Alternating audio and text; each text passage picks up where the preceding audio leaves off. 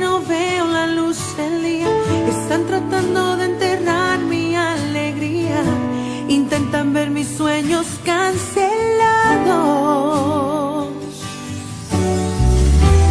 Lázaro escuchó tu voz cuando aquella piedra se movió después de cuatro días.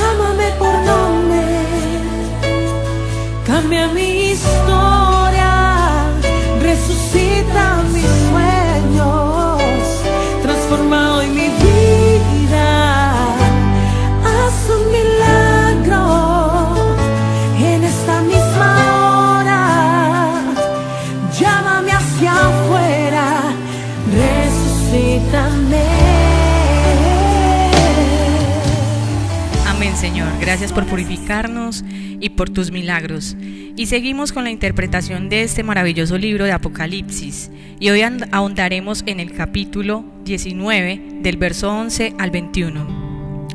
El jinete sobre el caballo blanco. Entonces vi el cielo abierto y había un caballo blanco.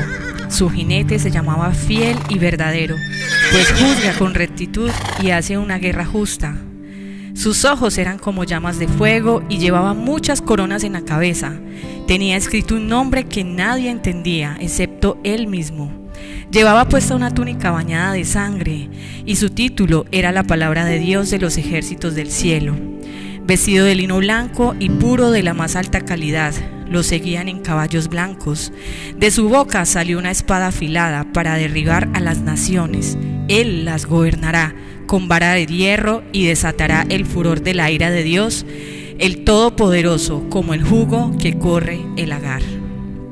En la túnica a la altura del muslo estaba escrito el título del rey de todos los reyes y señor de los señores. Esta visión que Juan estaba teniendo estaba hablando de Jesús cuando inicia diciendo que se llamaba fiel y verdadero. Contrasta con la infiel y engañosa Babilonia, que se describe en el capítulo 18 como la gran ramera del imperio romano. Otra vez cambia esa visión de Juan, se abre el cielo y aparece Jesús. Esta vez no como el cordero, sino como un guerrero montado en un caballo blanco, que es símbolo de victoria. Jesús vino primero como cordero para hacer un sacrificio por el pecado, pero volverá como conquistador y rey para ejecutar juicio. Esto lo encontramos en 2 de Tesalonicenses 1:7 al 10. Su primera venida trajo perdón, la segunda traerá juicio. La línea de batalla ha sido trazada entre Dios y la maldad, y el mundo está esperando que el rey cabalgue el campo de batalla. Aunque Jesús se le llama fiel y verdadero, la palabra de Dios, Rey de todos los reyes y Señor de todos los señores, este versículo da a entender que ningún nombre humano podrá hacerle justicia. Él es superior a cualquier descripción o expresión que la mente humana pudiera idear. Es difícil imaginar a Jesús con una túnica bañada de sangre o como la sangre podría blanquear una tela. Pero la sangre de Jesucristo es el mejor purificador del mundo porque quita la mancha del pecado. El color blanco simboliza la santidad o la perfección sin pecado, que puede concederse solo con la muerte a nuestro favor del Cordero de Dios, sin pecado. Se ha explicado la gran tribulación de diversas maneras, el sufrimiento de los creyentes. Otros creen que vendrá un tiempo específico de tribulación intensa. En cualquiera de los dos casos, estos creyentes sobrellevan los tiempos de sufrimiento manteniéndose leales a Dios. Como se mantuvieron fieles, Dios le dará vida eterna con él. Esta escena prueba un despliegue gráfico de la ira de Dios, muestra la ira y el juicio de Dios contra el pecado y contra aquellos que han rechazado constantemente a Cristo como el medio del perdón y reconciliación. La ira de Dios existe junto a su misericordia. Sin embargo, las enseñanzas sobre el amor y la tolerancia predominan tanto en estos días que el enojo de Dios parece mítico. Esa descripción de Dios no hace nada para que la gente se aparte del pecado. Cuando algunos enseñan sobre la ira de Dios, intentan suavizarla, pero es real y será terrible para aquellos que tenazmente han rechazado a Dios. Al estudiar y enseñar, no enfaticemos solo en la misericordia de Dios, de tal manera que llegue a excluir su ira. Este título también señala sobre la soberanía de nuestro Dios, pero aún así gran parte del mundo le rinde culto a la bestia que es el anticristo, a quienes ellos creen que tienen todo poder y autoridad. Entonces de repente Cristo y su ejército de ángeles salen del cielo montados en sus caballos, el rey de todos los reyes y señor de todos los señores. Su entrada marca el fin de los poderes falsos. Este gran banquete preparado por Dios es un crudo contraste con la cena de la boda del Cordero, una celebración, la otra devastación. Se ha trazado la línea de batalla y está a punto de comenzar la mayor confrontación en la historia del mundo. La bestia, el anticristo y el falso profeta han reunido a los gobiernos y ejércitos de la tierra bajo el dominio del anticristo.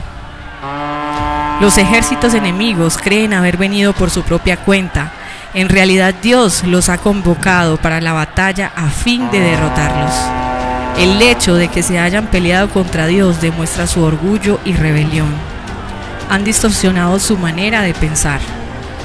En realidad no habrá una victoria porque ya fue ganada cuando Jesús murió en la cruz por el pecado y resucitó.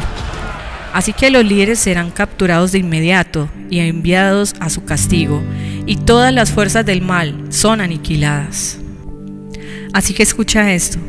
El perdón y la oportunidad de buscar a Dios en este momento son tan reales como también su ira cuando decida que será el tiempo del juicio final, donde todos caminaremos eternamente con Jesús o definitivamente entraremos en sufrimiento eterno.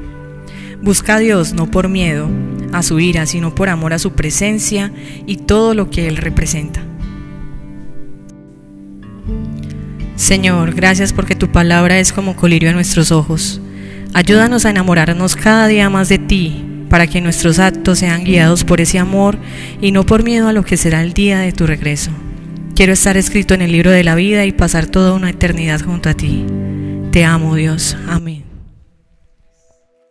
No tengo nada para ofrecer. Nada que te pueda sorprender. Corazón quebrantado una y otra vez.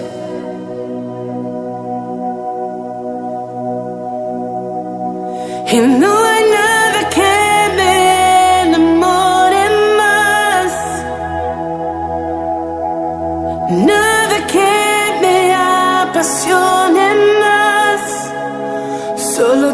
presencia, solo tu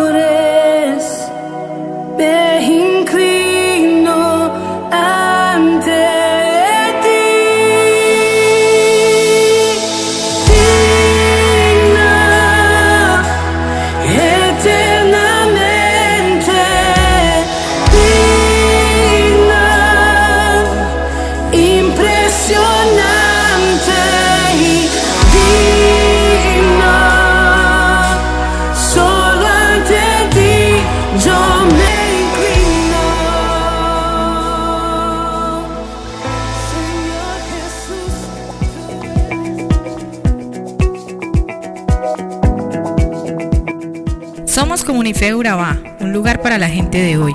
Visítanos en nuestro campus de fe los miércoles 7 y 30 de la noche y domingos 9 y 30 de la mañana. Te esperamos.